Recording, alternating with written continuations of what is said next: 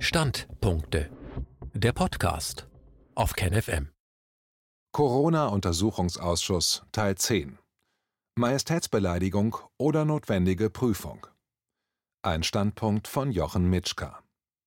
Nach Lernen vom Untersuchungsausschuss Schweinegrippe, dem Thema Die Lage der Menschen in Pflegeheimen einer Berichterstattung über die Zustände in Bergamo folgte der Drostentest, die Immunität und die zweite Welle. Heute geht es um eine Anhörung über die Lage der kleinen Unternehmer und Selbstständigen. Nils Roth und Martin Ruland Nils Roth betreibt in Berlin eine für Europa außergewöhnlich erfolgreiche Karaoke-Bar. Martin Ruland ist Künstler und nebenberuflich Vertriebler für eine Schuhfirma, überwiegend auf Messen tätig und insofern auch in seinem Nebenberuf massiv von den Regierungsmaßnahmen betroffen. Herr Roth berichtete, dass sein Unternehmen am 14. März schließen musste. Zu diesem Zeitpunkt hatte die Green Mango Bar zehn Jahre lang problemlos existiert. Das Unternehmen ist immer noch geschlossen und keine Öffnung ist in Aussicht. Der Senat hätte über Erleichterungen bzw. Eröffnungen unter bestimmten Hygieneregeln gesprochen, aber Details wären noch nicht einschätzbar. Insbesondere könnte man noch nicht absehen, ob unter den Hygieneregeln eine Wiedereröffnung überhaupt kostendeckend möglich wäre.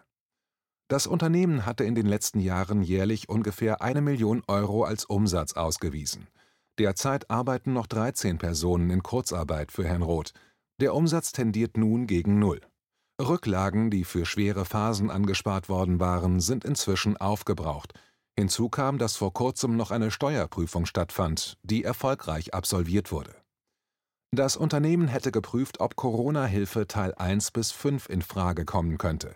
Teil 1 kam nicht in Betracht, Teil 2 war das Soforthilfeprogramm für Unternehmen bis zu 10 Mitarbeiter, Corona-Hilfe 3 kam auch nicht in Frage, weil die Art des Unternehmens nicht passte.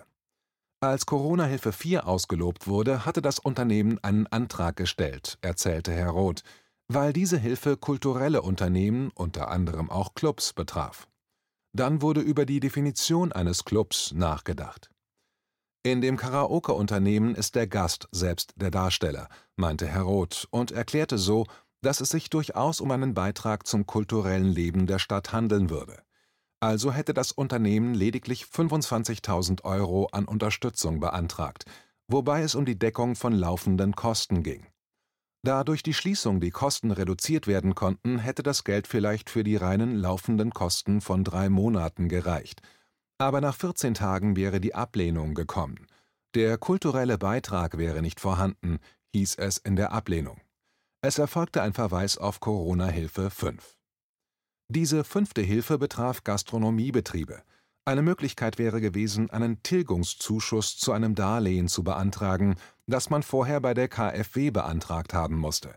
Wenn das Darlehen gewährt wurde, konnte man den Tilgungszuschuss beantragen. Im Fall des Unternehmens wäre ein Darlehen genehmigt worden. Aber Herr Roth hatte nicht den herkömmlichen Schnellkredit mit über 3% Zinsen beantragt, sondern in Absprache mit der Hausbank des Unternehmens ein Darlehen mit eher marktüblichen 1,04% Zinsen beantragt. Dann wäre lange nichts passiert. Es wäre lediglich eine E-Mail versandt worden, dass man nichts weiter unternehmen müsse, die Bearbeitung würde irgendwann einmal erfolgen. In der Zwischenzeit hatte sich das Unternehmen Rat bei einem Rechtsbeistand und dem Steuerberater geholt. Von dort wurde empfohlen, gegen den Ablehnungsbescheid zur Corona-Hilfe 4 in Widerspruch zu gehen und die Beantragung von Hilfe 5 weiter zu verfolgen. Allerdings hörte das Unternehmen dann über vier Wochen nichts weiter zu den beiden Vorgängen.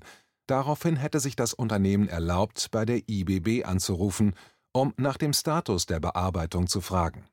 Dabei erhielt das Unternehmen die Mitteilung, dass nach derzeitigem Stand auch aus der Corona-Hilfe 5 keine Unterstützung zu erwarten wäre, weil das Darlehen, was das Unternehmen beantragt hätte, Anmerkung gleiche Bank, aber niedrigerer Zinssatz, nicht das Darlehen gewesen wäre, das den Richtlinien der Corona-Hilfe 5 entsprechen würde. Das Unternehmen hätte den normalen, teureren Schnellkredit nehmen müssen, um die Förderung zu erhalten. Zum Widerspruch gegen den Ablehnungsbescheid zur Corona-Hilfe 4 wären lediglich zwei Zitat nichts aussagende Zitat Ende E-Mails eingetroffen. Die erste E-Mail sagte, dass man sich mit dem Widerspruch beschäftigen würde. Die zweite E-Mail erklärte dann, dass für das Unternehmen doch die Corona-Hilfe 5 besser wäre. Außerdem wäre gesagt worden, man solle keine Doppelbeantragung versuchen hinsichtlich einer noch einmal neuen Corona-Hilfe, die nur über einen Wirtschaftsprüfer oder Steuerberater eingereicht werden könnte. Die Rücklagen des Unternehmens wären nun aufgebraucht, inzwischen wurden Anwälte konsultiert, die sich mit Insolvenzen beschäftigen. Dort hätte man dem Unternehmen erklärt, dass eine Insolvenz nicht möglich wäre, weil das Unternehmen durch die Auszahlung des Darlehens wieder solvent wäre. Nun hätte das Unternehmen also wieder Geld, aber jede Menge Schulden. Das Unternehmen hätte dann auch mit dem Vermieter Kontakt aufgenommen und, da die Mieträume nicht genutzt werden können, nach einer Mietsenkung gefragt. Das Unternehmen könne den zweckgebundenen Mietvertrag nicht ausüben. Der ausschließliche Zweck des Mietgegenstandes ist der Betrieb einer Karaoke-Bar und die dürfe nicht öffnen. Derzeit trage wohl ausschließlich der Mieter das Risiko, wenn die Regierung ein Unternehmen aus Gründen schließt, welches nicht im Unternehmen begründet ist.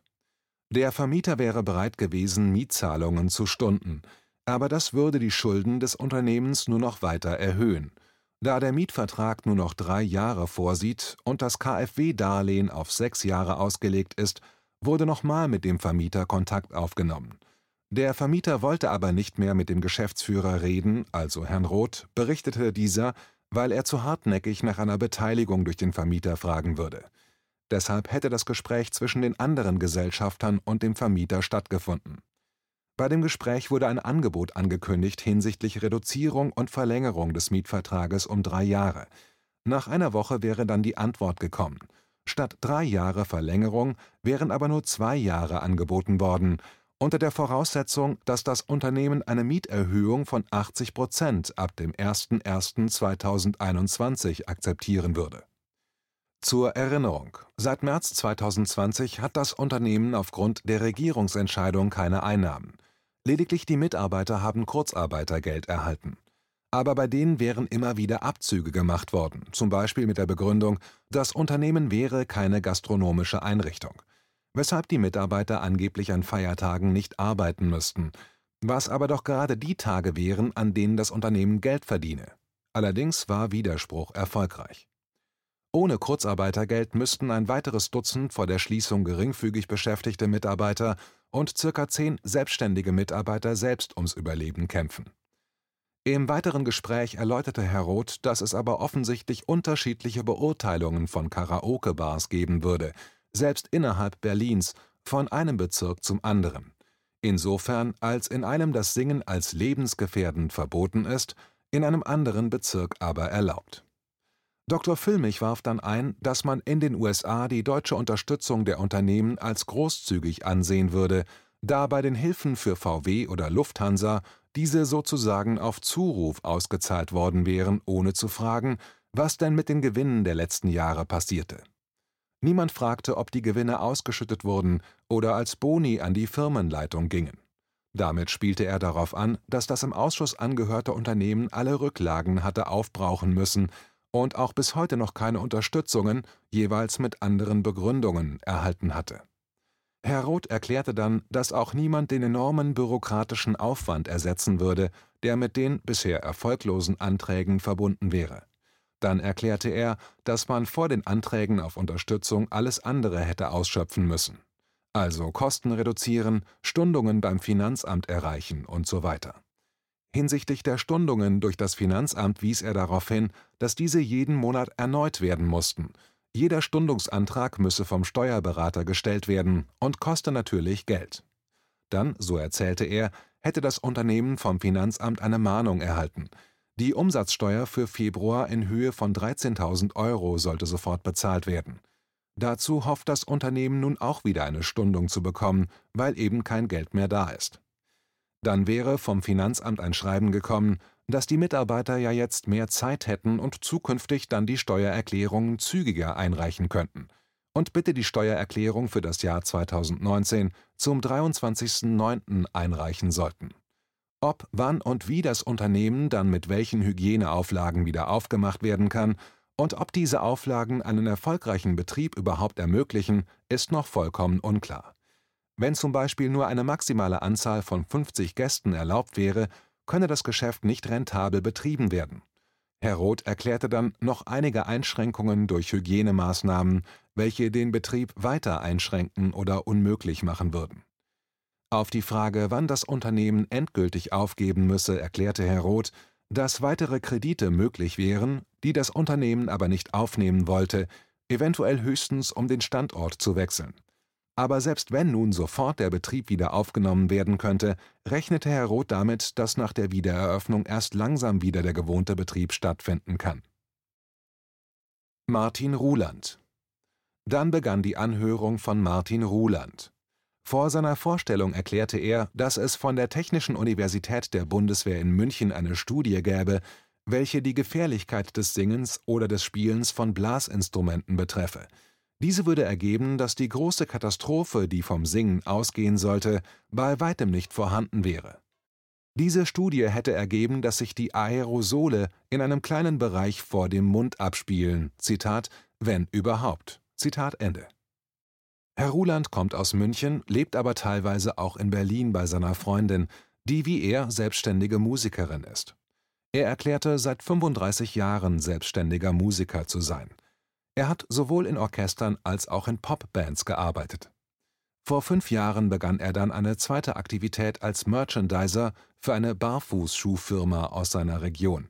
In diesem zweiten Beruf nehme er eigenverantwortlich alle Messetermine deutschlandweit wahr. In beiden Berufen ist er solo selbstständig, hätte aber durch die Regierungsmaßnahmen seit März in beiden Berufen faktisch ein Berufsverbot. Auf der einen Seite gibt es keine Konzerte, keine Events, auf der anderen Seite gäbe es auch keine Messen. Das einzige Geld, das er derzeit verdienen würde, wäre im Homeoffice die Absagen der Messen und Neuplanungen zu organisieren. Herr Ruland lebe seit dem Beginn des Berufsverbotes von Rücklagen, auch von solchen, die für die Rente vorgesehen waren. Bisher wäre bei Herrn Ruland noch kein einziger Cent Unterstützung angekommen. Zunächst wäre es überhaupt schwierig, die Informationen zu erhalten, was man überhaupt beantragen kann und mit welcher Begründung, wo man es beantragen müsse und wann das Geld kommen würde. Darüber hinaus wäre ganz oft eine Schwierigkeit gewesen, dass diese Hilfen unklar formuliert wären. Zum Beispiel wäre unklar gewesen, ob die Hilfe zu versteuern wäre, ob auch Lebenshaltungskosten abgedeckt wären und ob man zunächst alle liquiden eigenen Mittel aufbrauchen müsste. Diese Angaben wären unterschiedlich in den Anträgen wechselnd aufgeführt gewesen. Dann sprach Herr Ruland über das Überbrückungsgeld, das ziemlich am Anfang ausgelobt worden war. Es ging um die Beantragung von 5000 Euro aus Ländermitteln. Mithilfe des Bundes wären angeblich bis zu 9000 Euro möglich gewesen. Allerdings hätte man nicht verstehen können, unter welchen Bedingungen bis zu 9000 Euro erreichbar gewesen wären. Diese 5000 Euro wären aber ausschließlich für Betriebsausgaben gewährt worden. Mit einem Antrag hatte Herr Ruland dann seine ausgefallenen Betriebseinnahmen eingereicht und vier Wochen später eine Ablehnung erhalten. Einnahmeausfälle würden nicht berücksichtigt. Er wisse aber, dass in anderen Fällen Zahlungen erfolgt wären. Dann erklärte er, dass Solokünstler selbst die Betriebskosten darstellen würden. Betriebskosten eines Solokünstlers sind Essen und Trinken, seine Krankenversicherung, das Auto, die Miete und so weiter. Seine Freundin in Berlin hätte die Unterstützung erhalten mit dem Hinweis, dass diese Zahlungen nicht zurückgezahlt werden müssten. Aber der Fokus hätte berichtet, dass es je nach Bundesland unterschiedlich wäre und dass, Zitat, ungerechtfertigte Auszahlungen, Zitat Ende, bereits jetzt zurückgefordert werden, das heißt, wenn ein Sachbearbeiter die Lebenshaltungskosten eines Solo-Selbstständigen anerkannt hatte, gäbe es bereits jetzt Rückforderungen, weil nur Betriebsausgaben gefördert würden. Nach einiger Zeit hätte es theoretisch ein weiteres Überbrückungsgeld gegeben, welches über Steuerberater, Wirtschaftsprüfer usw. So zu beantragen wäre. Aber wieder würde es sich ausschließlich um Betriebsausgaben handeln. Künstler in Bayern hätten eine kleine Zusatzoption, wenn sie hauptberuflich im künstlerischen Bereich arbeiten. Sie hätten für drei Monate je 1000 Euro beantragen können. Voraussetzung wäre die Mitgliedschaft in der Künstlersozialkasse gewesen oder ein anderer vergleichbarer Nachweis des überwiegend künstlerischen Engagements. Nun wäre er aber am 01.01.2020 aus der Künstlersozialkasse herausgefallen, weil sein anderer Beruf inzwischen überwog – weshalb er auch diese Mittel nicht hätte beantragen können. Der Kultursektor in Deutschland würde drei Prozent des Bruttoinlandsproduktes ausmachen.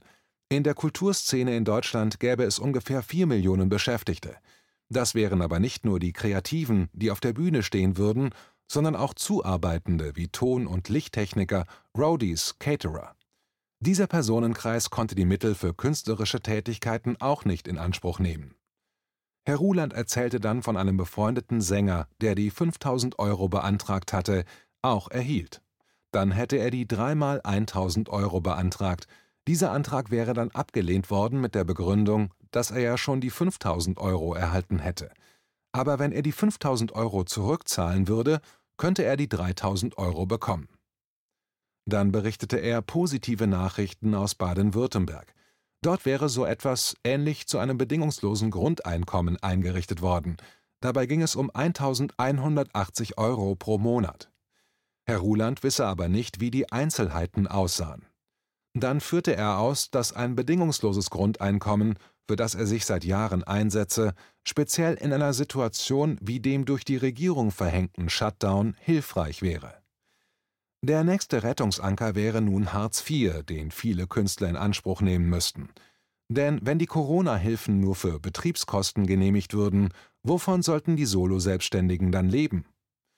Auf die Frage, ob nach Aufhebung des Berufsverbotes schnell wieder mit Normalität zu rechnen wäre, äußerte sich Herr Ruland sehr vorsichtig.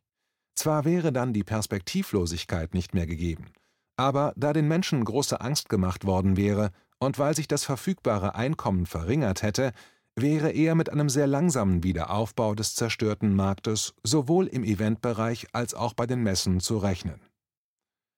Dr. Füllmich wies dann darauf hin, dass aufgrund der Regierungsmaßnahmen nun nicht nur viele Solo-Selbstständige unter Hartz IV fallen werden, sondern außerdem die von ihnen bisher bezahlten Steuern dem Staat fehlen werden.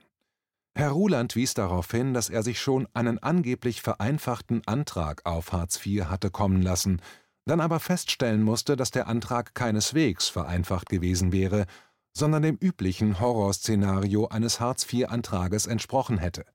Ein Freund in Berlin hätte im dritten Anlauf einen wirklich vereinfachten Antrag auf Hartz IV erhalten.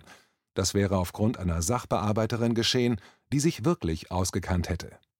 Er berichtete dann, dass nichtstaatliche Organisationen wie die GEMA in verschiedenen Fällen kleinere, einmalige Beträge als Überbrückungshilfen bereitgestellt hätten. Dann erzählte er von einer befreundeten Künstlerfamilie. Der Vater unterrichtete an der Musikhochschule teils im Präsenzunterricht, teils online von zu Hause, was zu einem ständigen Hin- und Herfahren führte.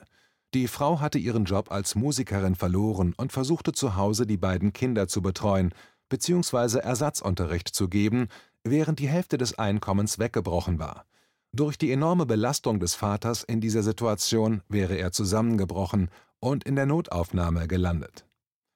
Dann berichtete Herr Ruland, dass die Veranstalter bei Konzerten die Musiker dazu auffordern, nicht einmalig am Abend, sondern ab dem Nachmittag dreimal am Tag das gleiche Konzert mit jeweils einem Drittel des Publikums zu spielen. Am Ende würden sie weniger Gage, wie ursprünglich für ein einmaliges Spielen vorgesehen gewesen war, erhalten. Aber dabei wären die Musiker froh, wenn sie überhaupt diese Möglichkeit erhalten würden.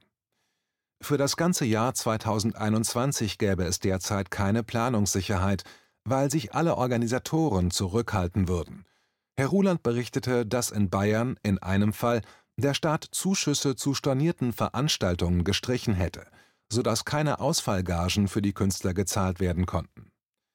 Dr. Füllmich fragte noch einmal nach, ob er richtig verstanden hätte, dass es nicht nur schwierig wäre, die bürokratischen Hürden zu überwinden, um überhaupt Unterstützung zu erhalten, sondern auch um zu erfahren, wie man sich denn überhaupt richtig verhalten muss, also wie ein Hygienekonzept, das eingehalten werden muss, aussehen soll. Das wurde von beiden Zeugen bestätigt. Beide Zeugen wirkten eloquent und informiert, und Dr. Füllmich bemerkte, was denn wohl Menschen machen würden, die weniger durchsetzungsfähig wären. Herr Ruland berichtete dann, wie er auf Protestversammlungen mit seiner Trommel in Bayern aufgetreten wäre. Für diese Versammlungen wären die Landratsämter zuständig gewesen. Zitat: Da ruft dann gleich mal die Kripo bei einem an, um nachzufragen, ob das alles mit rechten Dingen zugeht. Zitat Ende. Es gäbe Landratsämter, die hätten überhaupt kein Problem damit, dass sowohl die Protestler als auch das Publikum miteinander singen. Bei einem anderen Landratsamt stünde dann plötzlich in den Bedingungen der Genehmigung drin: Singen ist verboten. Herr Ruland hätte dann auf dieser Veranstaltung gesungen, weil in der letzten Genehmigung des Veranstalters gestanden hätte, gemeinsames Singen ist verboten. Deshalb hätte er richtigerweise angenommen, alleine zu singen wäre erlaubt. Ein Polizist hätte das Gesangsverbot aber sehr ernst genommen und den Veranstalter gezwungen, ihn, den Sänger, während des Singens von der Bühne zu holen. Später hätte sich allerdings der Polizist und das Landratsamt entschuldigt. Alle Teilnehmer der Anhörung äußerten sich lobend über diese Entschuldigung. Auf die Frage von Dr. Füllmich, ob man als Betroffener in dieser Situation Aggressivität entwickeln würde, erklärte Herr Roth, dass er das Vertrauen in den deutschen Staat verloren hätte. Er berichtete dann, wie die Medienberichterstattung über die KfW-Darlehen erfolgte. Die erklärte, dass der Staat zu 100 Prozent für die Kredite haften würde und wie die Wirklichkeit aussah. Zitat und auf einmal heißt es dann, ja Moment, wenn Sie ein Darlehen beantragen, dann muss zuerst die Haftung für dieses Darlehen geklärt werden. Und die Haftung geht ins Private hinein. Wir haften also privat für das Darlehen als erstes. Zitat Ende. Für die Firma von Herrn Roth stellte sich die Haftungslage so dar, dass jeder Gesellschafter entsprechend seinen Anteilen für den Kredit persönlich haften musste. Anmerkung: Man vergleiche diese Bedingungen mit den Hilfen für Lufthansa oder VW. Die Staatshaftung komme erst ganz am Schluss. Im Schnellkredit betrage diese Haftung 100 Prozent, deshalb wäre der Zins dort höher. Der Staat trage aber erst dann die Haftung, wenn die Gesellschafter in Privatinsolvenz gingen. Im normal verzinsten Kredit trage der Staat nur 90 Prozent des Haftungsrisikos, falls die Gesellschafter in Privatinsolvenz gingen Frau Fischer wies darauf hin, dass erst ab 1. Oktober wieder mit Insolvenzanträgen gerechnet werden müsse, da sie bis dahin gesetzlich ausgesetzt wären. Dr. Füllmich erklärte, dass kleine und mittlere Betriebe 65 Prozent der Arbeitsplätze in Deutschland zur Verfügung stellen würden und dass von diesen viele durch die Regierungsmaßnahmen betroffen wären, ohne ausreichend geschützt zu werden wie die großen Konzerne Dr. Hoffmann wies darauf hin, dass das Unternehmen von Herrn Roth ein gesundes Unternehmen gewesen wäre.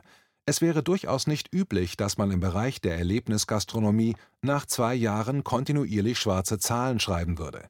Herr Roth erklärte, mit dem Abschluss vom Februar bereits 217.000 Euro Umsatz vereinnahmt zu haben. Das hätte eine weitere Steigerung des Ergebnisses bedeutet. Jedes Jahr hätte es in der Vergangenheit eine Steigerung von Umsatz und Ergebnis gegeben. Deshalb hätte man vor drei Jahren ein weiteres Unternehmen im Eventbereich gegründet, um expandieren zu können. Auch dort wäre nun alles auf Null zurückgefahren worden. Ausblick Im nächsten Teil wird die Befragung der Zeugen abgeschlossen und es folgt eine Diskussion mit dem ehemaligen Wirtschaftsdezernent Heinz Kruse aus Hannover.